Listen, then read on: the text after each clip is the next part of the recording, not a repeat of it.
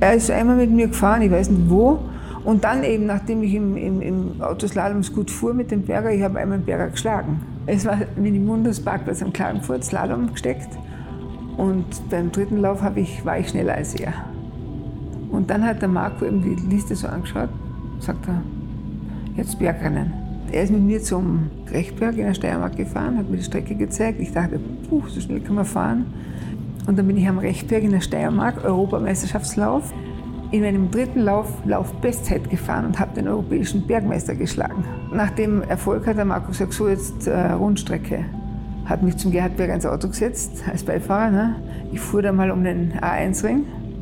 Ich war wirklich beeindruckt. Ja? Und dann hat der Berg so, jetzt soll ich fahren? Na gut. Da sitzt daneben einer, der schnell fahren kann und du sollst jetzt als, als Semmellieferant eine schnelle Runde fahren. Hab's halt probiert. Hier ist alte Schule, die goldene Ära des Automobils. Mein Name ist Carsten Arndt. Danke fürs Einschalten. Heute habe ich endlich mal wieder eine Rennfahrerin zu Gast, die einen wirklich außergewöhnlichen Weg gegangen ist, denn sie hat es nicht über lange Jahre auf der Kartbahn ins Cockpit geschafft, sondern über den Laufsteg, wo sie von einem gewissen Dr. Helmut Marko entdeckt wurde, der sich einst dachte, dass sich eine Frau doch ganz gut in einem seiner Rennwagen machen würde. Gerhard Berger hat ihr dann das Fahren auf der Rundstrecke beigebracht und ehe sie sich versah, war sie Teil des BMW-Werksteams und hat sich später noch ein Porsche 962 Cockpit mit Otto Rensing geteilt. Mit dem 962 werden Sie übrigens noch viele von euch in Erinnerung haben, denn damit konnten wir sie damals in der Milchschnitte-Werbung bewundern. Na, und spätestens jetzt werden einige sagen, ach, die war das wie sie beim Carrera Cup einst Klaus Ludwig überholt hat, warum sie die Rennerei an den Nagel hängen musste und wie sie in ihrem Leben danach das eigentliche Glück gefunden hat, das erzählt sie uns in dieser Folge. Viel Spaß jetzt mit Mercedes Stermitz. Ich war nur Kutscher. Aber das ist ja nicht ganz langsam und da müssen wir jetzt drüber reden. Ja. Also Ihre Eltern hatten eigentlich gar nichts mit Motorsport na, zu tun. Nur mein Vater liebte Niki Lauda. Ja, okay. Ich habe als Kind bin ich gesessen und er hat nur auf Formel 1 gewartet und Niki Lauda, er hat ihn zitiert, er hat ihn rauf und runter und er war der Fan der Größte. Genau, und Ihr Vater war Bäcker. Ja. Und er hatte eine eigene Bäckerei. Ja. Und, und Sie äh, haben früh angefangen, das, die Brötchen auszufahren, ja, ja. im wahrsten Sinne des Wortes. Von, ne? Ich hatte drei Schwestern, ja. ich war die dritte. Und jede bekam zum, zum 18. Geburtstag den Führerschein. Mhm. Nicht ohne Hintergedanke, weil dann konnte, war ein Lieferant mehr in der Firma. und so habe ich also auch dann mit 18 begonnen. Ich habe einmal repetiert, daher musste ich, habe ich die Matura erst mit 19 gemacht. Dafür konnte ich halt in Klagenfurt von fünf oder halb fünf bis halb acht Brötchen liefern. Halb fünf bis halb acht? Ja. Das ist so die Zeit, ne? Ja. So, und dann mussten Sie noch zur Schule weiter? Schule. Ich hab, ja, ich habe Matur, also im Gymnasium maturiert und den Führerschein man mit 18. Ja. Ich hatte normal, macht man mit 18 die Matura. Ich aber habe einmal repetiert ich hatte einen Mathematiklehrer und einen Englischlehrer, die ich nicht mochte. Ja. Und da habe ich einfach nichts angenommen. Mhm. Und wurscht, ich, hatte, ich hätte, wenn ich die zwei Fünfer, Dreier gehabt hätte, einen Vorzug gehabt, aber aus. so Bin ich sitzen geblieben. Und was wollten Sie mal werden, ursprünglich, Ihr Berufswunsch? Naja, ich habe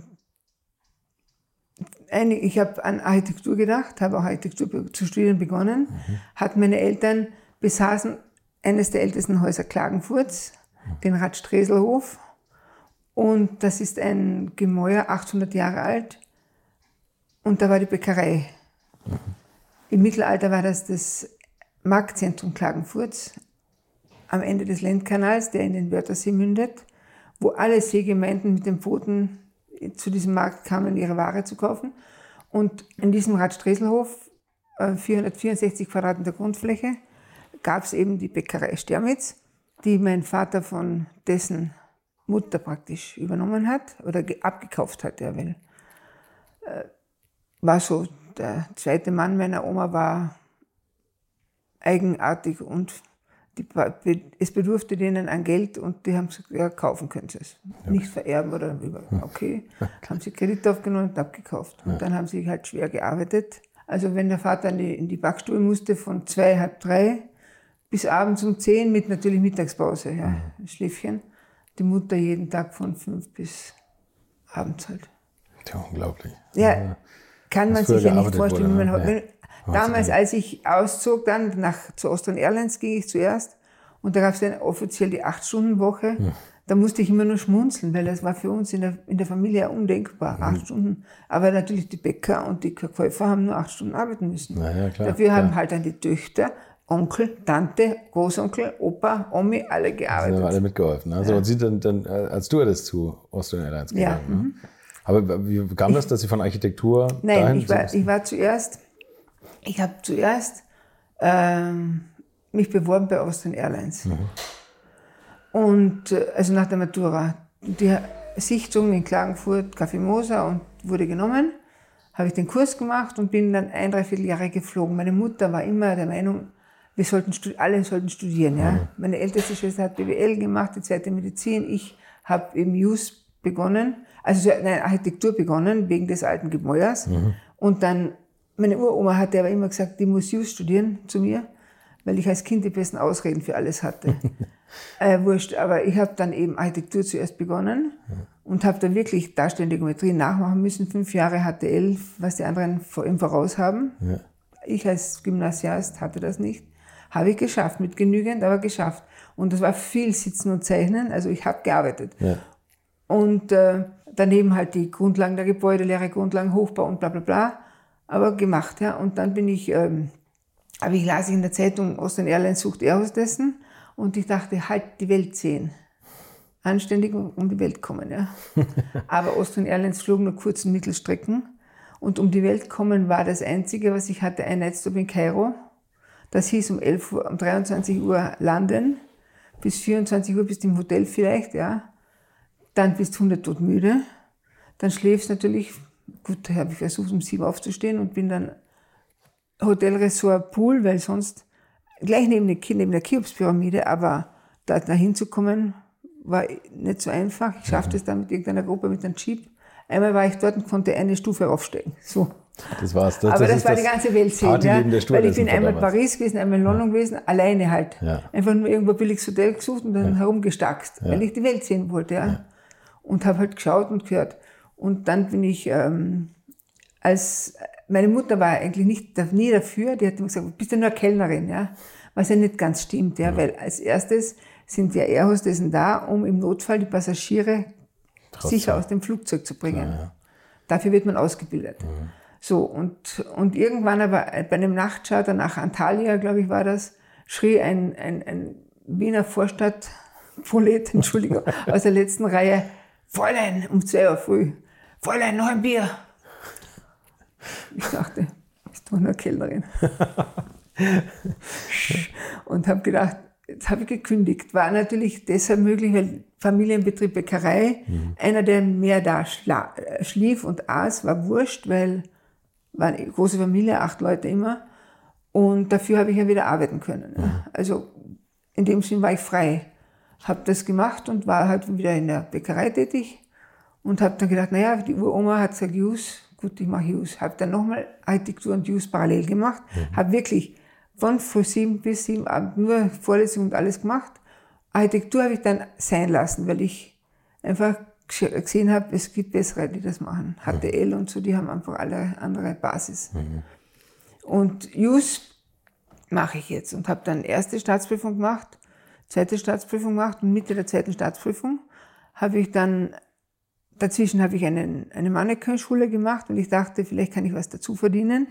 Haben mir doch öfter mal Männer nachgepfiffen auf der Straße, dachte ich, kann nicht so schlecht ausschauen und mal Mannequin-Kurs gemacht. Und dann bin ich am Laufsteg gegangen und habe dort eben für 1000, 1500 Schilling damals Modeshaus, seriös und anständig in Graz und Umgebung gemacht. Und der Frau Elfi Ordner, die wurde 100, war eine Mannequin-Schule, die hatte sie viele, viele Jahrzehnte und hat, ich weiß nicht wie viel Miss Österreichs und Miss Worlds, die Miss World Eva Rueber Steyr, war auch von ihr, die hat da Feeling gehabt und war anständig, ehrliche Frau. Und in Mannequin-Schule lernt man laufen oder? Man lernt Mode vorzuführen. Okay. Wie man okay. sich richtig bewegt, wie man einen Mantel auszieht, wie man sich wie, einfach vorzuführen. Ja, Muss man okay, lernen. okay, ja. ja. Ist zwei Monate, aber ist Ja, keine große Sache, wenn man ein bisschen ein Gespür hat.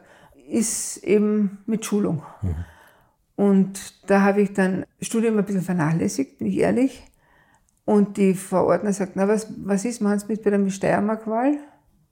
Na, Frau na, weil die, der Misswahl hatte so ein bisschen einen, einen schlechten Ruf bei uns. Nicht, schle- nicht schlecht, äh, so, so, naja, man weiß nicht so, ja. Damals war der Erich Reindl, der, der Missenmacher.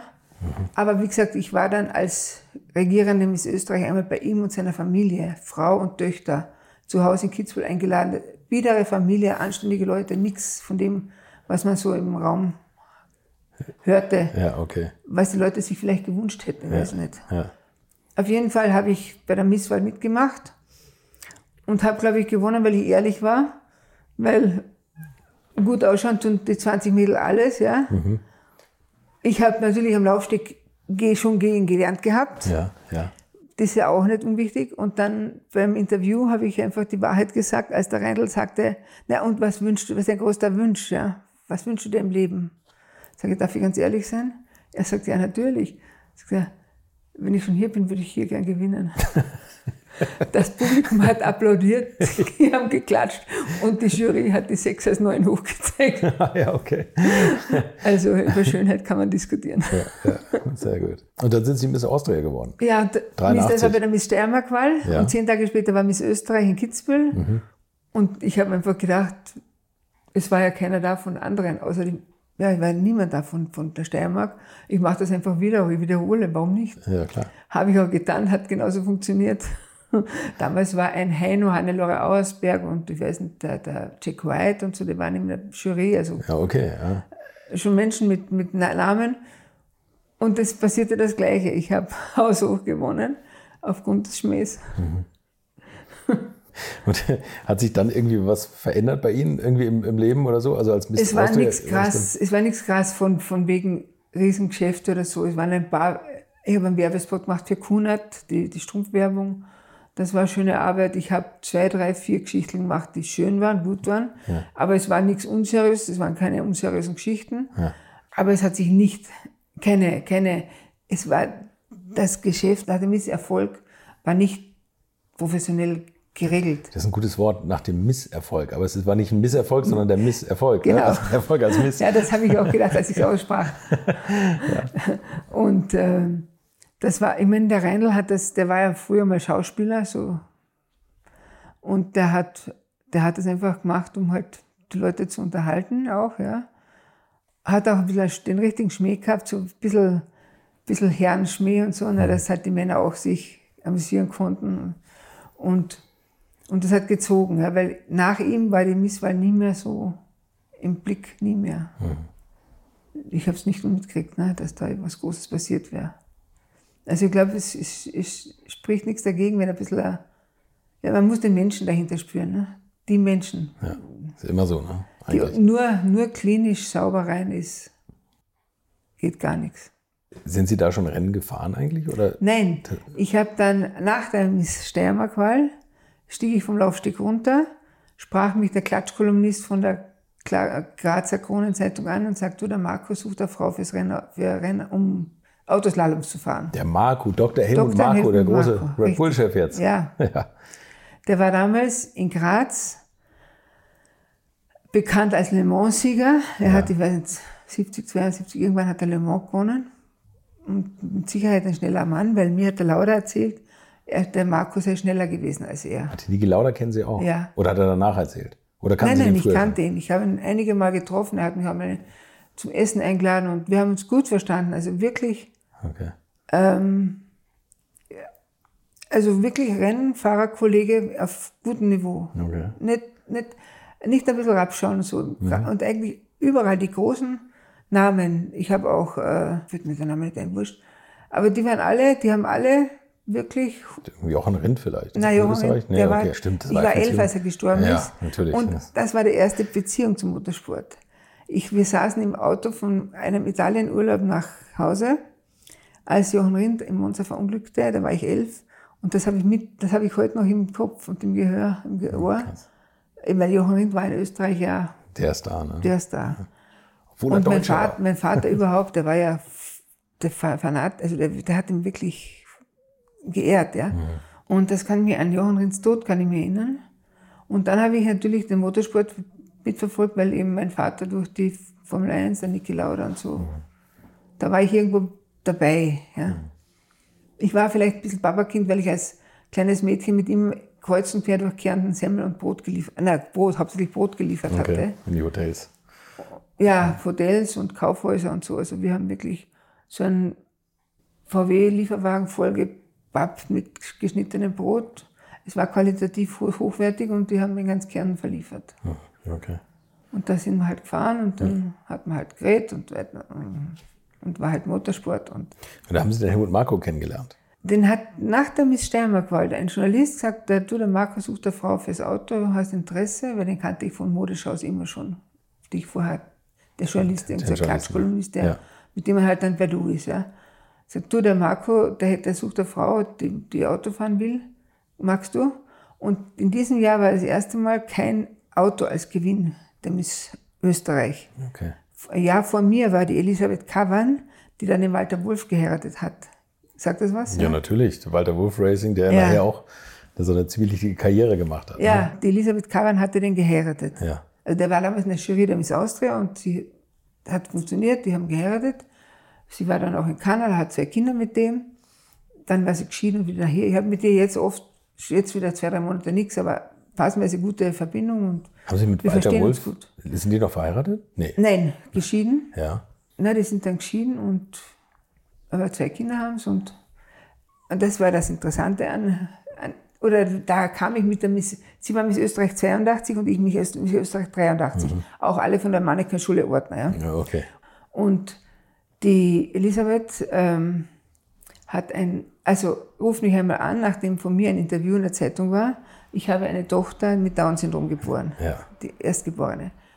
Und dann ruft sie mich an, sagte, du, wir haben was gemeinsam. Sag ich, was? Ja, wir waren Miss Österreich. Na, noch was? Ja, mm, wir sind verheiratet. Ja, mm, noch etwas. Sie hat auch ein Down-Syndrom-Mädchen geboren. Okay. Ist interessant, ne? Ja. Und, und da haben wir uns eben einige Mal getroffen und seitdem haben wir Kontakt miteinander. Ja. Okay. Hm. So, und der, genau, die hat. Ich stieg vom Laufstieg der Miss Steiermark und dann sagt der Marco hat Interesse, dass er Frau ins Auto setzt, hast Lust. Und damals war eben kein Auto zu gewinnen gewesen. Ja. Und ich sagte, ja gerne. Ne? Ich dachte, Autofahren, gut, gut, gut, weil ich liebte Autos. Ne? Würdet ihr eigentlich auch so gerne wie ich manchmal neue Länder mit einem Oldtimer erkunden, aber ihr scheut euch die lange Anreise auf Achse oder die teuren Transportkosten? Dann gibt es eine der coolsten Alternativen, von denen ich bisher gehört oder in zahlreichen Artikeln gelesen habe und das sind die Eckis Oldtimer Rally Reisen durch Costa Rica. Luxuriöse zehntägige Urlaube und zwar in Minigruppen mit Oldtimern, die ihr vor Ort aussuchen könnt. Und nein, mir hat die Sonne nicht den Kopf zerbraten und ich rede jetzt auch nicht vom schättrigen Ford Fiesta der Billo Autovermietung. Ihr habt die Wahl zwischen zum Beispiel Mercedes SL, Porsche 911 oder Range Rover Classic. Und das ist sowas von cool, denn es sind immer maximal vier Autos inklusive Servicefahrzeug unterwegs und es geht natürlich nicht um Geschwindigkeit, sondern einfach nur darum, auf entspannte und ganz wunderbare Art und Weise Land und Leute zu erkunden. Und es ist ein Urlaub, also gibt es auch Strandtage. Und wer schon mal in Costa Rica war, der weiß, dass es ein sicheres Reiseland ist mit grandioser Flora und Fauna, mit Vulkanen, Regen und Nebelwäldern und irren, irren Stränden. Und mit den Fotos könnt ihr auf Instagram noch die Freunde zu Hause richtig neidisch machen. Ist ja auch nicht ganz unwichtig heutzutage. Schaut es euch auf jeden Fall mal im Netz an. Und als ich das erste Mal auf der Seite war, konnte ich es gar nicht glauben, dass jemand sowas organisiert. Und dann braucht man noch nicht mal den eigenen Klassiker schmutzig zu machen und mit Range Rover oder R107er SL die Landschaft erkunden. Es könnte schlimmer kommen. Es gibt übrigens verschiedene Routen. Mein Tipp wäre die La Carrera Costa Rica und auf der Route werdet ihr mich früher oder später mitfahren sehen. Das garantiere ich euch. So, jetzt hört ihr hier noch die Webseite und da gibt es eine ganz einfache, nämlich rally-rally.com. Und ganz wichtig, Rally wird hier R-A-L-L-Y geschrieben rally-rally.com. Am besten gleich draufklicken, Seite abspeichern und möglichst schnell buchen, denn es sind kleine Gruppen und Inga und Ingo, die das organisieren, sind wirklich mega nett und Ingo ist auf mich gekommen, weil seine Mitfahrenden immer alte Schule hören. Also Geschmack haben die, die da mitfahren auch und ihr sollt jetzt auch weiter alte Schule hören. Bis bald in Costa Rica. Wie gesagt, in der Bäckerei das Semmel ausliefern war mir der Lieblingsjob. Und dann bin ich eben zu Marco. Der hat, äh, wie war das am Anfang? Ja, irgendwann mit so einem Alpha GTV und Gerhard Berger, Autoslaloms, bin ich gefahren. Weil wenn die Miss Österreich damit aufkreuzt, schreiben sie auch über Gerhard Berger, der damit fuhr. Ja, das war tatsächlich eine Marketingidee. Ne? Also, Ja, er hat gesagt, ich will genau. keine Frauenquote in meinen Autos haben, sondern einfach so aus Genau. PR-Zwecken damals. Ja, genau. Ja, okay. Aber der Und- wusste, dass sie schnell fahren können? Oder haben Nee, sie, er, hat er hat, das er, getestet? hat, oder? er ist einmal mit mir gefahren, ich weiß nicht wo. Und dann eben, nachdem ich im, im, im Autoslalom gut fuhr mit dem Berger, ich habe einmal Berger geschlagen. Gerhard Berger. Gerhard Berger, ja. Das gibt's ja nicht. Und zwar am Park, Minimundus Parkplatz in Das hat, Klagenfurt. das hat er mir gar nicht erzählt. Naja, hätte ich vielleicht an seiner Stelle auch nicht getan. es war Minimundus Parkplatz am Klagenfurt, Slalom gesteckt. Und beim dritten Lauf habe ich, war ich schneller als er. Und dann hat der Marco eben die Liste so angeschaut, sagt er, jetzt Bergrennen. Er, hat, er ist mit mir zum äh, Rechberg, Rechberg in der Steiermark gefahren, hat mir die Strecke gezeigt. Ich dachte, puh, so schnell kann man fahren. Und weil beim Semmelliefern, meine, mein Vater hat gesagt, erstens, aufpassen, keine Strafen, ja. Und dass nichts passiert sowieso, aber keine Strafen, weil Strafe zahlen war für ihn ein Horror. Und jetzt soll ich da plötzlich so schnell fahren. aber ich habe halt versucht, das nachzumachen. Der Marco hat gesagt, ja, das geht. Und dann bin ich am Rechberg in der Steiermark, Europameisterschaftslauf, Ja. in meinem dritten Lauf Laufbestzeit gefahren und habe den europäischen Bergmeister geschlagen. Vom einmal angucken bei Helmut Marko. Nein, er hat mir die also Strecke gezeigt. Ja? Nein, er hat mir die Strecke gezeigt und ich durfte von dem Alpha-Händler Vogel in Graz das Auto holen, so, so viel ich mochte. Ich bin natürlich fast jeden Tag da zum Rechtberg Ah, okay, gefahren okay, und habe die klar, Strecke ja. auswendig gelernt. Ja, ja. Ich bin da rauf und runter, aber seriös und anständig, weil ich bin ja gut erzogen, als Das, wie man es macht. so wie man auf der Straße zu fahren hat, nicht, nicht gefährlich und so. Also es ist wirklich eng gehalten. Und bin aber x-mal, also wirklich viele Male auf und ab gefahren und habe dann den europäischen Bergmeister geschlagen. Und das war ein Italiener. Oh, der hat böse geschaut. Das glaube ich. Aber dann hat der Marco, nach dem Erfolg hat der Marco gesagt, so jetzt äh, Rundstrecke. Hat mich zum Gerhard Berger ins Auto gesetzt, als Beifahrer. Ne? Ich fuhr dann mal um den A1-Ring. Dachte, puh, so schnell kann man fahren. Ich war wirklich beeindruckt. Ja? Ja. Und dann hat der Berg gesagt, jetzt soll ich fahren. Na gut, da sitzt daneben einer, der schnell fahren kann und du sollst jetzt als, als Semmellieferant eine schnelle Runde fahren. Hab's halt probiert. Aber der Berger hat zum Marco gesagt, ja, das geht schon. Und, und dann begann ich Auto, österreichische Meisterschaft, Tourenwagen auf einem Alpha GTV 2,5 Liter und fuhr die österreichische Meisterschaft. Ich war irgendwo unter den ersten zehn, nichts Sensationelles, keine Siege, aber habe halt Feeling gekriegt. Aber ich finde das schon per se sensationell eigentlich, diesen ganzen Weg, oder? Also so unter den ersten zehn, das ist Ja. ja schon mal Wahnsinn, da gibt es noch viele, die dahinter waren. Und, Ja, und eh, überhaupt, ja. dass man sagt, wie Sie sagen, als Semmellieferantin, Ja. die dann immer nur neben denen sitzen, sagt, mein Gott, so schnell kann man fahren und auf einmal ja, Ja, selber. ja. Ja, und dann bin ich eben, dann habe ich plötzlich, eh, der Marco hat wieder gesagt, du, er rief mich an oder ließ mich anrufen, äh, Euromotor Luxemburg, die so, da gibt es ein Mädel, die fährt und die hat- braucht eine Teamkollegin, Auto wäre frei. Ja, bitte. Aber ich hatte ja kein Geld. Ne? Ich war Student, der jetzt zwar nichts mehr, fast nicht mehr studierte, aber nein, ich habe Jus halt erste Staatsprüfung gemacht und die Hälfte von der zweiten. Die war halt Vorlesung und so. Aber hatte Zeit und bin dann nach Luxemburg gefahren und habe dann mit Euromotor Luxemburg einen Vertrag gemacht. Erstens bekam ich ein Auto zum Privatfahren, da war ich ganz stolz, das hatte ich für mich. Und zweitens bin ich für die die anderen Mädels mussten viel investieren und so, ja. Oder einige viel, manche hatten auch Sponsoren und so. Aber wie gesagt, ich, ich habe da eben von Euromotor Luxemburg ein Auto bekommen und konnte Rennen fahren. Ford Fiesta Ladies Cup. Also da waren nur Mädchen, ja. Zwischen 20 und 30, weiß nicht, irgendwo mit 25 Ja. Mädels und die fuhren da wirklich nicht schlecht. Ich weiß noch, weil der Piccolo war einer Me- der Mechaniker vom Marco-Team. Der hat gesagt, der Marco ist ganz, der Marco fand das spannend, weil er ist von einer Kurve zur nächsten gerannt. Die, die, und ich sage, ich bin auch, ich hatte den Vorteil, dass das Auto ja von einem großen äh, Händler war. Und eigentlich haben wir nichts pfeifen brauchen. Ja. Und ich bin einfach gefahren, was das Zeug hält. Ja. Und der Piccolo hat erzählt, der Marco ist von einer Kurve zur anderen gerannt und hat zugeschaut, weil ihm das getaugt hat, dass ich halt durchs Feld gepflückt bin. Ja, das glaube ich. Hatte ja, keine Sensationsstartzeit, aber im Rennen bin ich halt einfach ist einfach durchgepfiffen. ja. kostet, ich meine, die anderen waren teilweise böse, weil halt dort, dort Schrammen auch waren. Ich hatte den Vorteil, dass es mich ja nichts kostete. Ja. Ja, ja klar. Und ich habe nur vom Preisgeld gelebt, ja.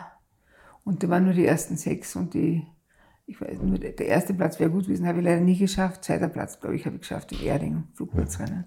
Aber ich bin halt gefahren wie, wie Wilde. Die Henker. Und Ford Fiesta Ladies Cup, da war der Rainer Braun auch Kommentator immer, oder? Ja, oder hat der, er so ein beim Fiesta Ladies Cup war Rainer Braun Kommentator, ja. Aber ich sag, ich habe dann eben den Ladies Cup beendet, dann hatte ich nichts, ja, weil ich hatte, ich habe auch niemand gekannt. Ich war ja, mein, meine Eltern waren Bäcker. Hm. Der Vater Lauda-Fan, aber sonst nichts. Kein Bezug zum Motorsport, ja. Und dann plötzlich rief mich Annette Mewissen aus Deutschland an. Mhm. Die fuhr den Fiesta Cup, bevor ich hingefahren bin. Hat nur mitgekriegt, dass ich, also im Fiesta Cup, weil ich einmal halt so ein actionreiches, im Norrisring bin ich ein Rennen gefahren, von ganz hinten ziemlich weit vor. Und da war im Fernsehen und England Südwestfunk und so. Und da hat die, die Annette das gesehen und die hat, hat sich gedacht, das wäre eine Idee. Ist dann zum Wolfgang Peter Flor gegangen, hat ihm BMW? vorgeschlagen, ein Damenteam zu gründen. Mit mir als Ba- ich wusste nichts davon. Sie hat mit mir vorher nie geredet gehabt, ich habe sie nicht einmal gekannt. okay. Aber die hat im Fernsehen geschnallt, dass, wenn ich im, weil ich im Fernsehen Südwestfunk war, das wäre was. Also sie hat da profitiert von mir und ich habe profitiert, dass sie das gemacht hat. Ne? Eigentlich richtig. Und dann äh, bekam ich den BMW-Werksvertrag und wir waren die ersten weiblichen Werksfahrer. BMW Werksvertrag. Also von Fiesta Ladies Cup und eigentlich nichts mehr haben, BMW Werksvertrag. Was für ein Zufall, oder? Was Ja. für, also was für Glück, dass sie da zu sehen waren. Ne? Ja, Unglaublich, eigentlich. Ja. schon, gell? ja. Also immer wieder so, Und eingesetzt wurde das Team von Schnitzer, ne? oder? Ja, ich, ich bin bei Schnitzer gefahren, ja. Ja. Weil Annette ist beim Lin. Nein, stopp, stopp. Wir sind, es war so, dass sieben- 1987 sind wir die Europä Europameisterschaft und Weltmeisterschaftsläufe, ausgesuchte EM- und WM-Läufe, Gruppe A gefahren. Und das war eigentlich Schnitzer-Team. Ich war, ich war Schnitzer-Team. Gemischt, ich weiß es nicht mehr genau. Auf jeden Fall war mit Roberto Ravaglia, Johnny Cecotto, Cecotto, ja, Gero. Auf jeden Fall, wir waren mit den Zeiten immer dabei, ja, bei den Burschen. Naja, und ich bin 87 EM, WM, aber ich kam bis Australien, Neuseeland, ja. Da haben sie wirklich die Welt gesehen. Ne? Ja, ich meine, ich, Als du das haben sie es nicht gesehen, so ist nicht es. geschafft. Genau so ist es. Und das auf einmal wäre ich halt Rennfahrerin. Ich war, und ich war in Neuseeland, ich kann mich gut erinnern, ich, ich war in Neuseeland Skifahren im Badeanzug, ja. In meinen Jeans und Badeanzug, ja. Weil, Ja. weil das ist dort möglich, ja. Also ich habe schon Erlebnisse, die sind nicht, die kannst du auch in keinem Reisebüro kaufen. ja, das glaube ich. Sie sind BMW M3, E30 gefahren, ne? Das M3, war ja. das Auto, ja. BMW M3, ja, war ein tolles Auto. Das war für mich eines der perfektesten Straßenautos. Auch heute noch. Ich sag, der ist sowas von neutral. Der kommt, hat kein Heckglas und kein Front. Der, hat- das ist ein, für mich war es das beste Straßenauto. Echt. Ich habe es geliebt, ja. Tja, und dann, ähm, ich war äh, noch immer auf diesem Trip, Rennsport ist Formel 1, ja. Weil ich als Kind mit Formel 1, Papa, Laura und so Formel 1 groß geworden bin. War das Ihr Ziel, Formel 1-Fahrerin? Naja, ich habe gedacht, ne, auch mitunter der Hintergedanke war, weil meine Mutter, was willst du machen, wovon lebst du und du musst Ja, ja, ja, was klar, verdienen. 1 okay. BMW hatte ich dann was verdient, ja. Aber nicht Millionen, ja. Mhm. Überhaupt nicht. Ein gutes, umgerechnet monatlich gutes Gehalt für einen Akademiker vielleicht, ja. Ähm, aber wie gesagt, die Millionen waren in der Formel 1 zu hören. Mhm. Was jetzt wirklich stimmt, wissen wir eh nicht, ja. Habe ich mittlerweile so ein bisschen entschlüsselt. Auf jeden Fall ist es so, dass ich dachte, ich muss Formel fahren, ja. Und habe dann zum Beispiel Gage, die ich hatte, die übrig geblieben war, man muss ja von was leben, investiert, dass ich beim Lechner einen Formel Renault, äh, was, was Formel 3, ne? Ford. Ach so, Formel Ford sind Sie da gefahren, Damit ja. ich einmal Das ein Formelauto in die Hand kriege. Ja. Ja. Habe dem, glaube ich, 20.000 Schilling gegeben, dass ich Formel, zur Formelauto gefahren bin, Mhm. am Salzburgring und ja, einfach um es zu erspüren. Ja. Okay, der Tourenwagen ist gemütlicher, wenn du willst, ja. Aber die, das große Geld schien mir nur dort und das Geld wollte ich ja für die Landgasse, ja, für das alte Haus. Und deshalb habe ich gedacht, ich versuche eben irgendwie Geld zu finden für die Formel 3, damit ich das lerne, Autos abzustimmen und so weiter. Und habe dann bei Mateschitz gefragt, Und weil, wir, weil ich ja Werksfahrer früher bei BMW war, da habe ich ja schon, da habe ich Kontakt zu Martin. Ich war, glaube ich, die erste, die der, ich glaube, die der Mateschitz im Motorsport gesponsert hat. Und da war er noch in einem Büro in der Alpenstraße Salzburg, in einem dritter, vierter Stock, mit einer Sekretärin, eine nette, und, und er ist da in einem Büro gesessen, da war noch, da war noch, das war noch verboten, Red Bull in, Ja, das hat, ja, stimmt, das hat ein bisschen gedauert, ne, bis er die Lizenz ja, hier bekommen ja hat. wegen, Ne? der, wegen Coca-Cola wollte das nicht, Ja, okay. dass, der, dass da jemand anders Fuß fasst. Ja. Hat er dann halt irgendwie doch hingekriegt. Aber es war damals so, dass er in Österreich nicht werben durfte. So, ich bin aber eh DTM gefahren, genau, das war DTM-Zeit äh, 87 und habe gesagt, na, ich fahre in Deutschland ne, und habe da Red Bull drauf gehabt, habe 100.000 Schilling gekriegt. Ne. Davon konnte ich wieder leben. hm. Und habe dann auch investiert in Lechner, halt, dass ich einmal Formel fortfahre. Und ja, bin halt da rumgekurvt, ein paar Stunden. Und dann habe ich halt geschaut, Formel 3 muss ich machen, weil noch in Erinnerung, Gerhard Berger fuhr von der Formel 3 in die Formel 1. Ich habe immer nur geschaut und beobachtet. Ja, es hat mir ja keiner geholfen oder geredet. Ja. Ja, klar. Und mit wem bist als Ex-Miss reden, dass du das Formel 1 fahren willst. Die hätt- Wer sagt Ja, das? Vorher haben sie den Leuten ja auch gezeigt, was sie Ich, drauf ich habe ne? oft überlegt, was ist, wenn ich Marco damals gesagt hätte, warum nicht Formel 1, ja? Aber ich schätze eher, weil er ist schon ein bisschen ein, ein Macho, ja? Und ich weiß nicht, ob er einer Frau das wirklich zugetraut hätte, überhaupt, weil Frauen sind für ihn eher für anderes, glaube ich. Ähm, was ich so beobachtet habe. Und ich, ich hatte damals eine, ich habe eine Wohnung geteilt mit einer Französin, die war Grafikerin beim Carsten und Oehler und die war so eine schicke, schicke Französin, ja. Und weil ja Marco an und für sich so ein bisschen als Weiberheld bekannt war, habe ich bekannt gemacht, die zwei, damit, damit ich isoliert bin, ja. weil irgendwie ist das, der Marco ist ein bisschen, naja, der hatte so den Ruf, dass man, dass er alles niederreißt, was geht. Ja, okay. Und ich wollte mich da isolieren und habe dann mit Simon be- bekannt, die waren auf jeden Fall, hat funktioniert. Ja, und ich habe halt geschaut, dass ich Formelsport komme, neben Formel 3. Und dann bin ich Jacques Giesler Racing, da eben Mateschitz und Rei- Reika, die Reika, Raiffeisenkasse, Mhm, okay. habe ich auch vom Niki Lauda kopiert, von seinen Anfängen, wo ich das gelesen hatte, Reika, und bin ich auch zu dem und habe dem auch erklärt, das muss so sein. Und der hat mir auch Geld gegeben. Und dann habe ich dann Reika und Red Bull gehabt, die Formel 3 gesponsert haben. Ja, und dann Formel 3000, weiß man, wie das ist. Dann, dann wollte ich natürlich weiter we- wegen der Superlizenz. Formel 3000, weil die Superlizenz musste ich ja kriegen. Und die habe ich. Habe ich bei mir in den, bei den gefunden. Die habe ich über die, über die Formel 3000 eben dann gekriegt. Also die Eintrittskarte. Nein, stopp, zuerst war das über Gruppe C. Eben auch Lechner. Entschuldigung, vergessen. Äh, der, der Lechner hat mich, ich habe, ich hab, genau dafür habe ich Geld gekriegt. Dafür habe ich das Geld gebraucht vom Mathe-Schützen von Reika, weil ich habe beim Lechner eine Gruppe C-Rennen gekauft am Nürburgring. Bin ich mit Otto Renzing gefahren und sind wir Achte geworden, WM-Lauf, Gruppe C. Ja, Gruppe C mit dem 962. Mit dem Porsche 962, der Gruppe C damals. Mhm. Ja, ne? genau.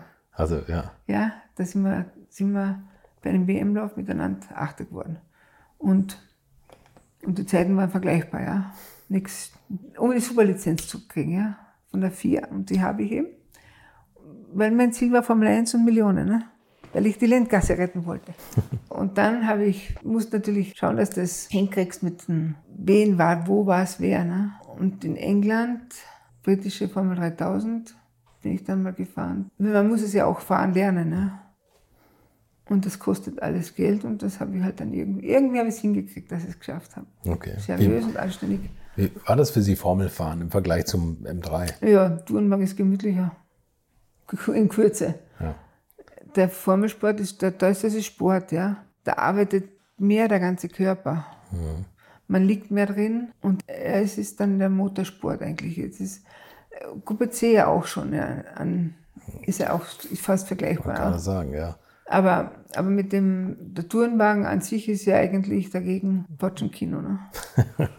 Und eine Ex-Miss Austria im 1962, da kennen Sie auch noch einige. Ja. Und das hat mich total gefreut, weil ich habe mir das natürlich daraufhin, als ich es gelesen habe, wieder gefunden, aus der Milchschnitte-Werbung. Ah ja, genau. Das finde ich Auto, ja. sensationell, weil ich hatte, Und ich mit hatte dem das Auto in nicht. dieser Lackierung bin ich ja in Le Mans gestartet. Ja, genau. Und ich fuhr einen Turn. Meine, meine einzige Erinnerung ist ewig her. Erinnerung war, dass irgendwann in der Nacht, ich habe nach Nachtturn bin ich gefahren. Und da lag irgendwo in Gruppe C, circa 30 Meter hoch in den Bäumen, hat Lichterloh gebrannt. Das ist mein- meine Erinnerung an Le Mans. Ich glaube 89. Und es ist aber nichts passiert. Und einen Turn gefahren, weil dann hat ein, ein Kollege das Auto rausgeschmissen. Gott sei Dank nicht ich, weil das hätte wieder geheißen, typisch. Ne? Aber ich war nicht unfroh, darf ich ehrlich sein, weil der Nachtturn war, hat mir eigentlich gereicht. Das glaube ich. In dem Wagen, oder? Und eigentlich, sage ich, muss man mit über 300 nicht in der Nacht durch den Wald fahren. Ist vielleicht richtig. Das war ein, das Team war Tim, na, Tim Lee Davy, Krämer, oder? Tim Davy, Krämer, in Le Mans Von- von mit Krämer ja. eingesetzt, ne? Ja. Ja. genau, Nürburgring auch. Nürburgring mit Otto Renzing war Tim Krämer, ja. Davy, Davis, oder Davy, Tim Lee Davy hieß der, glaube ich, wo ich in England gefahren bin. Olden Park, Olden Park war das. Wie war Otto Rensing als Teamkollege? Hat der das? Oh, das war Krämer, Tim Krämer. Ja. Wie, wie, wie war es mit ihm? Also war der.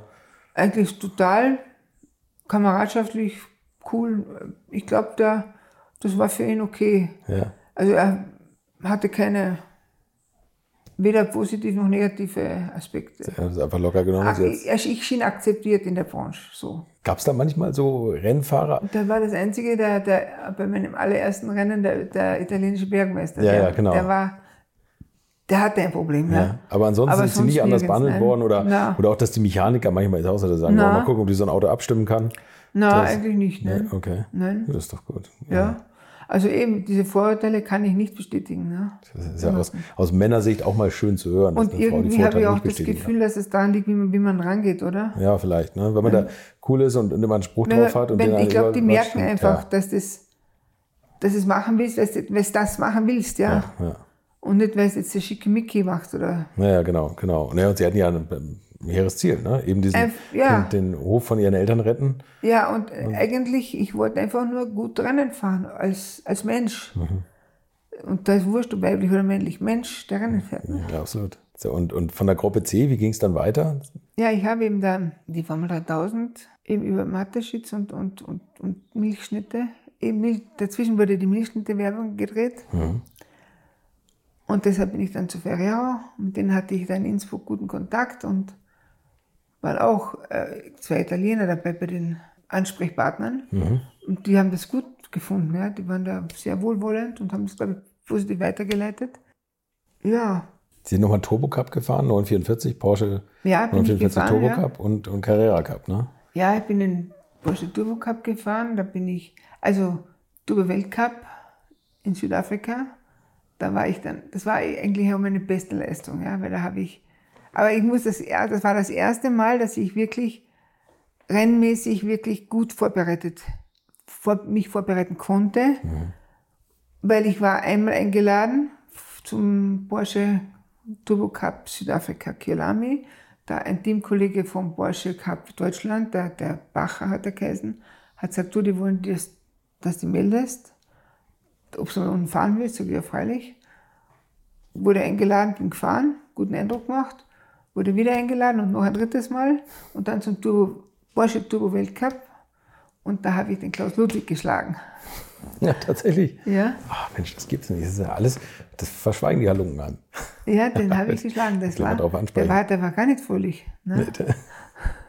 Kann man gar nicht vorstellen.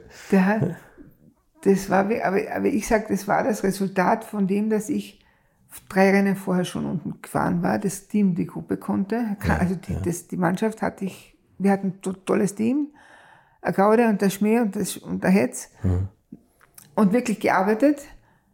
Ich war einfach Fahrer, ne? ohne männlich, weiblich, einfach und so. Und dann äh, ist das Resultat rausgekommen, was wahrscheinlich jeder hat, wenn er arbeitet und sich gut vorbereitet. Er fährt dem schnell. Und dann kommt der Klaus Ludwig zum Porsche Turbo Weltcup, hat natürlich auch Training und Vorbereitung, alles, aber er hatte, ich sage nicht das Team wie sonst immer. Ja. Und ja, ich habe ihn ausgebremst. Sehr gut. Und Dieter Glemser war der Chef, glaube ich, der Ja. Serie, ne? Der hat der, der vor ein paar Jahren am Österreich hat er noch, hat er gesagt, kannst du erinnern? Das hat ihnen auch getaugt. Und das habe ich irgendwo, mein Mann hat es auf Video irgendwo, er hat es dann überspielt auf, von den Kassetten auf die DVD. Ja. Und das wurde ja unten im Fernsehen dramatisch berichtet. Dieser Kampf. und dann habe ich ihn halt überholt. Ja, sehr gut. Und der, Jahre später habe ich den Roland Asch getroffen am Österreichring.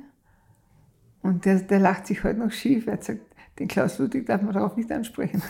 der, hat sich so, gefreut- der hat sich so gefreut, weil die, die beiden waren ja im deutschen Motorsport immer Konkurrenz. Ja. Und der, das hat dem so getaugt, dem Roland.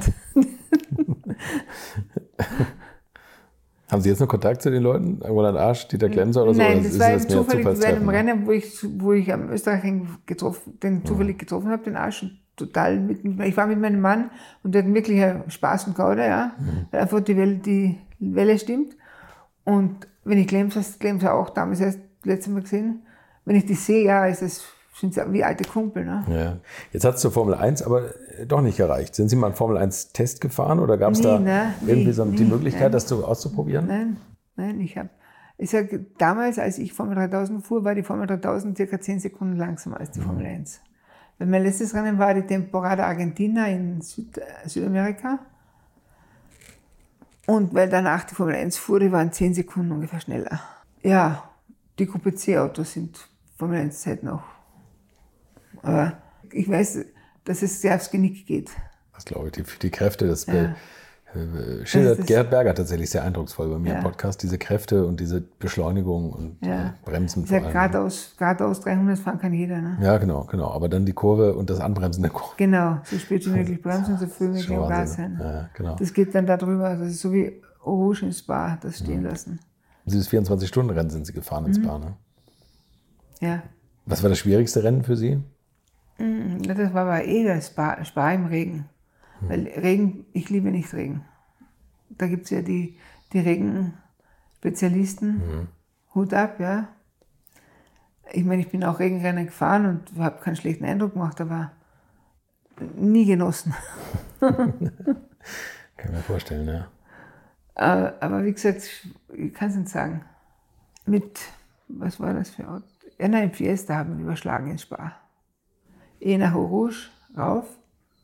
Und ich war halt wirklich stehen gelassen und bin links raus in Schotter und an die Bande und habe drei Purzelbäume gemacht, bin auf der anderen Seite liegen geblieben. Habe mir abgeschnallt, bin raus, bin ins Fahrerlager. Marco war damals mit dem Alpha und O- Peter Ohrendorfer in, in Gruppe A, glaube ich bin zu dem ins, ins, ins Wohnvilla und so. Und er hat sich gewundert, ne, dass ich halt mich abgebeutelt habe und wieder eingestiegen bin. Weil ich sag, das, die, die Crew hat das Auto über Nacht wiederhergestellt Okay.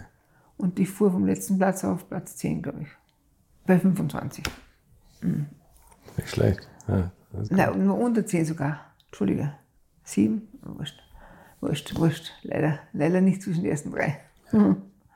DTM sind Sie auch mal eine Saison gefahren, noch für BMW, ne? Also ja, um drei. Linda, Linda, Linda, genau, Linda ja. bin ich DTM gefahren, ja. Wie war der Gesamteindruck der Serie? Weil das war ja noch sehr, also ja gut, da war die Elnor, die war nach Ihnen, oder? Ja, nein, die fuhr Mercedes damals. Mercedes, Ja, parallel. Ja. Ja. tatsächlich, stimmt. ja. Ist das, ich will jetzt nicht sagen, rottet man sich da zusammen oder sowas, oder haben Sie die auch alle ganz normal Nein, behandelt oder, oder hatten Sie ein gutes Verhältnis zu ihr oder war da Ich- eher so ein, Ich kannte sie im Ladies Cup, Mhm. aber ich war mit niemandem eng und ich, ich war das nie so. Freunde, ich, ich mag die Menschen Mhm. Und man, mit manchen Men- Menschen rede ich mehr, mit anderen weniger, freue mich mehr. Das ist Intuition. ja, okay. Ich sage nicht, den mag ich nicht, den der ist unsympathisch, sage ich nicht. Das ist einfach, entweder gibt sich was oder gibt sich nichts. Und die Elor, man hat sich nicht viel gesprochen, man hat sie, sie war immer mit dem Vater, der hat sie ja sehr unterstützt und sie war ja von der, von der Seite, väterlicherseits sehr protegiert für, Ja, okay. für den Motorsport. Okay. Und ich bin ja ins, ins, ins, Wasser, ins kalte Wasser gekupft. Ich hatte niemand, meine Eltern. Wie gesagt, der einzige Vater, der Licky Lauda-Fan war, sonst nichts. Wie war denn das, wie hat das eigentlich Ihr, Ihr Vater wahrgenommen, als Sie selber auf einmal Rennen gefahren sind? Oder Ihre Familie? Ja, ich glaube, ihm hat schon gefallen, aber ich glaube ich glaub nicht, dass er sich viel getraut hat, da Enthusiasmus zu zeigen, weil die Mutter war immer, du gescheiter studieren. wurde nie unterstützt von irgendwo. Ja. Es wurde halt nicht viel. Gut, ich habe die erste Zeit in Graz gelebt, die Eltern waren in Klagenfurt, hat man nur viel telefoniert. Als ich dann in Klagenfurt war, die Mutter immer nur, wann wirst du fertig studieren? Und der Vater, der war halt, ich habe das Gefühl gehabt, der, hat, der war immer passiv, sein ganzes Leben. Okay. Ich weiß nicht warum, das war so. Ah, da hatte sie bei Rennen Starker besucht. Raucher und das Notwendigste machen, aber Das Einzige, was er aktiv gemacht hat, war Rauchen. Ja, ja, wirklich. Also ich habe nachgerechnet, er hat in Schilling damals habe ich ge- noch gerechnet, 4,2 Millionen Schilling verraucht. Normal müssen wir die Zigaretten allein stampfen. Rauchen Sie? Nee. Gut, bleibst du bei. Nein, ich was wäre es, wenn es keine Zigaretten Ich gäbe? klaue meiner, meiner kleinen Tochter die Milchschnitte aus dem Kühlschrank. Das ist tatsächlich so ein Laster. Wollen Sie nicht? Na Quatsch, nein. Aber der Merker, warte, ich habe sie eben auch, also das muss man dazu sagen, ich bin hierher gekommen und sie haben eine Milchschnitte gegessen. Ja. Deswegen fand ich, fand ich irgendwie lustig, dass sie dafür Werbung gemacht haben. Und, Ja, und nein. So. Ich hab, in letzter Zeit haben wir die Mischen immer zu Hause. Es, der eine oder andere schleppt es an. Aber sie kriegen die nicht mehr zugeschickt von Ferrero. Nein, Nein. nein. habe ich, nie, hab ich nie gekriegt, aber die waren immer super interessiert. Wie gesagt, das war dann der Unfall und so, immer nachgefragt, wie es geht. Und, und die haben mir dann, ich glaube, einen Betrag überwiesen, den sie nicht weisen hätten müssen, glaube ich sogar. Okay. Also die Firma Ferrero kann man nur hochachten. Ja, unglaublich. Aber Ja. die Milchschnitte-Werbung, also ich weiß noch, das, die ist rauf und runter gelaufen. In jedem Werbespot. Ich Das habe mich ja- jedes Mal gefreut, wenn ich diesen 962-Tab-Bild ja, sehe und dann sind sie da Das ausgestiegen. Auto, Also, ja, das Auto ist ja, wirklich ein Traum, ja. Na, ich, ist ja, ich müsste eigentlich noch fahren mit, dem- mit dem Porsche, ja, damit der wieder aktuell wird, das Spot, oder? Die Haare durchstufen, Ja. färbst den See Genau, ja. Und dann steigen sie nochmal ein. und, und schütteln mal den letzten, äh, ich glaube, der wurde gedreht, 89, kann das sein? Äh, äh, Ja, später, wohl 90, 91. 90, 91. 91, ja, genau. 91, ja. Da sind sie das gefahren mit Otto Was jetzt, was haben wir jetzt für ein Jahr? 22, 22, das ist wie lange her? 30 Jahre. 31 Jahre. Oh, ein Wahnsinn. Aber das wäre was, oder? Die Wiederholung. Das wäre nicht schlecht, oder? Vielleicht gibt es den Wagen irgendwo. Idee. Ich meine, Sie können ja mal mit Porsche Kontakt aufnehmen. Oh gut, da, da weiß ich nicht, ob meine Kontakte da reichen, aber fragen kann ich. Vielleicht sollten wir mal bei Ferrero anfragen. Vielleicht hört ja jemand von Ferrero oder von Ja. Porsche und dann kommt er auf die Idee, das nochmal ich, kann- nachzustellen. ich mache das unabhängig auch. ja, Und das könnte dann aber Klick machen. ja. Die Annette Möwesen, mit, mit der haben sie, sind sie dann nicht mehr gefahren später, oder? Na, na, die, die Mirwissen hat mich nur vorgeschlagen damals. Ich, ich habe oft nachgedacht, warum, weil ich, sie kannte mich nicht. Persönlich haben wir es nicht gekannt. Ja. Vielleicht hat es die, die im Fernsehen die Einladung zum Südwestfunk gesehen gehabt, wo ich ein- als Ladies Cup eingeladen gewesen war. Und sie hat mich dann als ihre Teamkollegin bei BMW vorgeschlagen, weil halt eine Miss im Auto, die ja, die ja relativ gute Figur macht, die ja nicht schlecht ist, ja. weil musste was bieten. Ja, und privat haben wir nicht viel Kontakt gehabt. Wir haben, wir haben eine gute Kameradschaft gehabt, keine intensive Freundschaft, aber wir haben uns gut verstanden, ja. Okay. Spaß und Gaude gehabt, keine Ärgernisse. Ja, erstaunlich, genau wie Sie das auch sagen, dass, dass Sie sich eigentlich nicht kannten. ne? Man könnte ja denken, Sie waren irgendwie schon groß Na, befreundet oder nicht, lange ne? befreundet oder Na, so, oder auch nicht. danach, ne, dass, dass sich da eine Freundschaft entwickelt hat, aber es war nicht so. Und, Na, Freundschaft, wir haben uns gut verstanden. ja. Aber nach meinem Unfall, sie hat einmal angerufen, wie es mir geht und bla bla bla, ein bisschen geplaudert. Aber da war nicht mehr zu sagen, weil einfach nur, wir waren gute Kollegen. Das haben Sie schon ein paar Mal gesagt, der Unfall, ähm, das Ende Ihrer Motorsportkarriere kam tatsächlich mit einem großen Knall, im wahrsten Sinne des Wortes. Ja. Ne? 15.02.93. Da war ich gerade am Weg zur Firma Ferrero. Und es ist unerklärlich, nur die Gendarmen, damals noch Gendarmen, jetzt Polizei hat, die haben gesagt, sie fahren oft an diese Stelle, weil da im Winter und im Sommer andere Verkehrsregeln sind. Und es ist ja ein Lawinenschutztunnel, wo im Winter Gegenverkehr unter dem Lawinentunnel auch ist, wo, wo der im Sommer außerhalb fahren kann. Ja? Ja, okay. Und für mich waren aber, das war nachweislich und deshalb wurde ich praktisch fast nicht bestraft. Überholverbot und Geschwindigkeitsbeschränkung nachweislich von einem LKW verdeckt.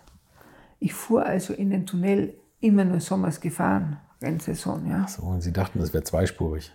ich dachte überhaupt nichts. Ich bin gefahren, wie ich immer gefahren, fahren durfte, ja. wie man im Sommer fahren darf. Aber das war am 15.02. Es ging ja um das Rennen in Argentinien. Und das war im November gewesen und danach eben für die nächste Saison. Und das war das, das, war das Problem. Andere Verkehrsregeln, die, die eigentlich für mich nicht wahrnehmbar waren. Und deshalb wurde ich auch nur mit 2000 Schilling Strafe belegt, weil ich eben 103 bei 80 gefahren war, was ja auch nicht die Welt ist, bergauf noch dazu. Und die Schiller nachweislich nicht sehen habe können, weil LKW-Fahrer für mich ausgesehen Ja, ich bin da gefahren und ich hätte es nicht sehen können. Also unschuldig, fast. Und dann waren sie draußen und dann sind sie frontal tatsächlich bei 103 mit jemandem zusammengestoßen. Ne?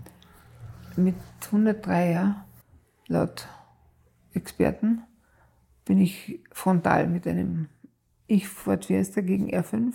Gott sei Dank zwei gleichwertig kleine Autos. Ja. Ja, war beide jetzt nicht so sicher. Ne? Gut, der, einer der Ärzte hat gesagt, wären sie ein Mercedes gefahren, hätten sie jetzt nichts. Ja. Mag sein. Dafür wäre der andere vielleicht tot gewesen. Wenn er keinen Mercedes gehabt hätte. So gesehen. Lieber erlebt auch, ja. Ja. So, sie waren aber lange auch im Koma, glaube ich. Ne? Ja, fünf Wochen. Drei Wochen davon in Lebensgefahr. Und als ich zu mir kam, wusste ich nicht, wer ich bin. Da war alles weg. Das war richtig eine neue Erkenntnis, dass das gibt. Ich war wie ein leeres Blatt Papier. Da war nichts. Aber es ist alles wiedergekommen. Ich konnte nach ein paar Wochen eigentlich zu Hause. Und dann habe ich den medizinischen Test bestanden mit der Gedächtnisquotient sei dem altersmäßigen Durchschnitt überlegen. Aber an die Rennfahrerei war nicht mehr zu denken dann. Ne? Oh ja, ich glaube schon. Aber dann habe ich ja geheiratet und habe ein Mädchen mit Down-Syndrom geboren und keine Familie, die mir da half, fremde Menschen zu Hilfe zu ziehen. In so einem Fall ist nicht meins, weil dann brauchst du keine Kinder kriegen. Was ich überhaupt für alle Erziehungen, auch bei meinem Sohn habe ich gesagt, wenn man mir sagt, kannst du wieder fahren? Er war sehr Mama-Kind. Logisch, weil das Mädchen hat 800 Prozent Mutter gebraucht. Down-Syndrom ist alles zehnmal sagen, alles, also sehr anstrengend auch, ja. Und dann kommt er und ist dann hochintelligent. Braucht auch viel, ja. Aber es saugt aus, ja. Und ganz ehrlich, Erziehung ist, glaube ich, der härteste Job der Welt. Wenn man wirklich was Gutes machen will, ja. Nicht, nicht anordnen und dirigieren oder, oder, oder befehligen oder, sondern einfach, du willst einen Menschen erwachsen lassen, wie er ist und trotzdem mit Vorbildwirkung. Das Wichtigste in der Erziehung ist, glaube ich, Vorbild, oder? Weil, wenn du was anderes sagst, wie du tust, bist du unglaubwürdig und irgendwann in Frage gestellt. Ja. Ja, und dann bei den beiden war es eben, kommt, aber jetzt, ich habe etwas geschafft, was, wo ich mich immer wieder freue, dass er der große Sportler, ja, der körperlich auch groß und eben talentierter Fußballer, fleißiger Arbeiter für den ÖBB und so weiter, seine Schwester so gern hat, dass er mit ihr des Nachts in irgendein Lokal geht und davon trinkt und so. Alkoholfrei. Aber er sagt, ich gehe mit der Mercedes in die Sky Lounge. Ja? Und sie freut sich, geht mit und immer gerade. Ja, toll, ne? Also so gesehen Ja. hat es funktioniert. Ist und gut, bin ich glücklich, ja, weil wenn es nicht so ist, bist du immer in Sorge oder traurig oder deprimiert. Ja. Ihre Tochter ist auch Mercedes. Ja. Wie sie, das ist jetzt vielleicht eine blöde Frage, aber war das mal irgendwann ein Problem, dass Sie einen BMW-Werksvertrag haben und Mercedes heißen? Das fällt mir jetzt gerade auf. Nein, überhaupt nicht. Dass Sie sagen, wir hat- so- es so damals war eigentlich mir, mir am meisten in Erinnerung gebliebene Schlagzeile war, als ich in Australien mit meinem M3 in eine Felsmauer fuhr und das Auto war sowas von hin, ja. Da ist nichts mehr, da mussten sie das Auto von abschneiden, bei dem, unter der Windschutzscheibe.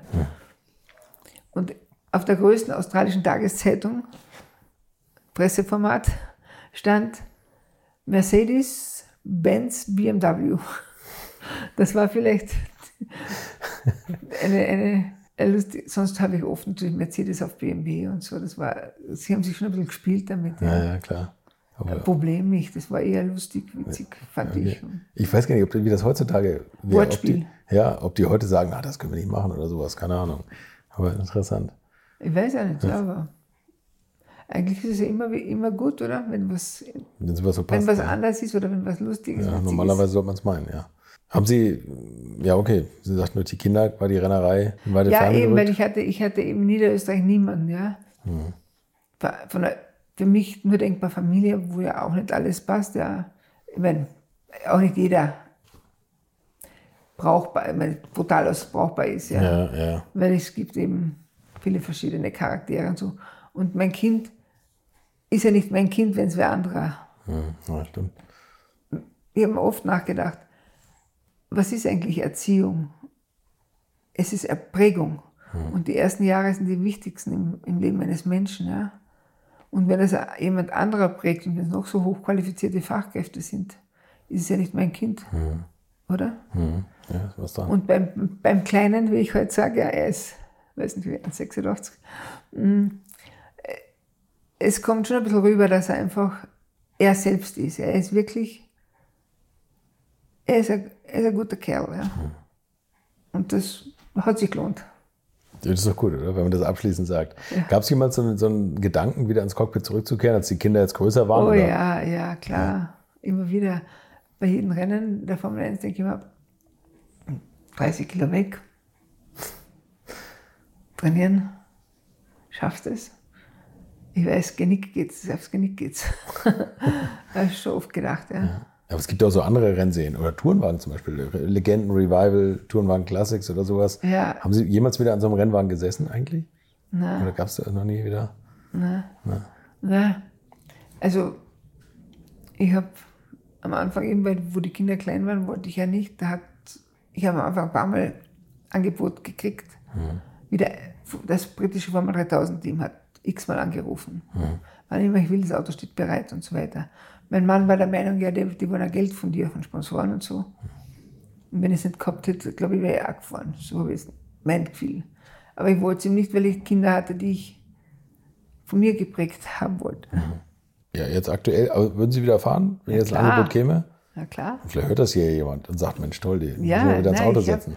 also Freuen würde es mich, das mal wieder zu sehen. Ja, Also, dass, dass man da so ein kleines Revival hinkriegt. ja ich habe hab mir gerade jetzt gedacht, weil gestern hat irgendwer Bekannter hat mich gefragt, was jetzt in dem Alter? Ich, du, ich glaube, der Dieter Quester fährt mit über 80 auch in Amerika, oder? ja, Stimmt das das? stimmt. Ja, ja. Fährt auch ein 24-Stunden-Rennen. Daytona zum Beispiel. Ne? Eben. Und eigentlich liefert dir die Kraft der Motor. Ne? Ich meine, ich habe Rennen erlebt, wo ich, wo ich hin und fertig war. Ich meine, bei jedem bist du voll, voll erschöpft, aber solche auch gehabt, 24-Stunden-Rennen und Nachttüren und so, dass du sagst, pff, brauchst du das? Jetzt kommen wir zu meiner letzten Frage. Bitte. Äh, angenommen, das Rohöl geht aus und jeder kriegt nochmal 50 Liter Sprit. In welchem Auto, wenn Sie irgendein Auto, was, was Sie gerne nochmal fahren möchten, und auf welcher Strecke würden Sie es fahren? Strecke ist auch egal, ob es Rennstrecke oder hier zum Heurigen ist. Ich würde mit unserem Mitsubishi 3000 oder Mercedes Cabrio, die beide in der Garage sind, würde ich zum Wiener Stephansplatz fahren. Da würde ich ein Eis essen und, und denken, mein Gott, mir geht's gut. Besten letzten Worte. Das war Mercedes Stermitz und da sieht man mal wieder, die Rennerei ist nicht alles im Leben und am besten ist es doch, wenn man ohne Groll zurückblicken kann und nicht eventuell verpassten Chancen hinterher trauern muss. Ich habe in der Begegnung mit ihr tatsächlich viel gelernt und vielleicht geht es dem einen oder anderen von euch auch so. So, ich mache jetzt erstmal zwei Wochen Pause und Anfang September geht es hier weiter, auch wieder mit tollen Gästen. Und falls euch bis dahin langweilig sein sollte, empfehle ich euch meinen YouTube-Kanal, wo ihr über diese Interviews hinaus noch zahlreiche Videos finden könnt. Schönen Urlaub noch, bleibt gesund, abonniert unbedingt diesen Kanal, damit ihr die nächste Folge nach der Sommerpause auf keinen Fall verpasst. Und dann hören wir uns Anfang September wieder. Infos, Bilder und alles Wissenswerte unter der Internetadresse www.alte-schule-podcast.de. Alte Schule ist ein Podcast aus den WakeWord Studios.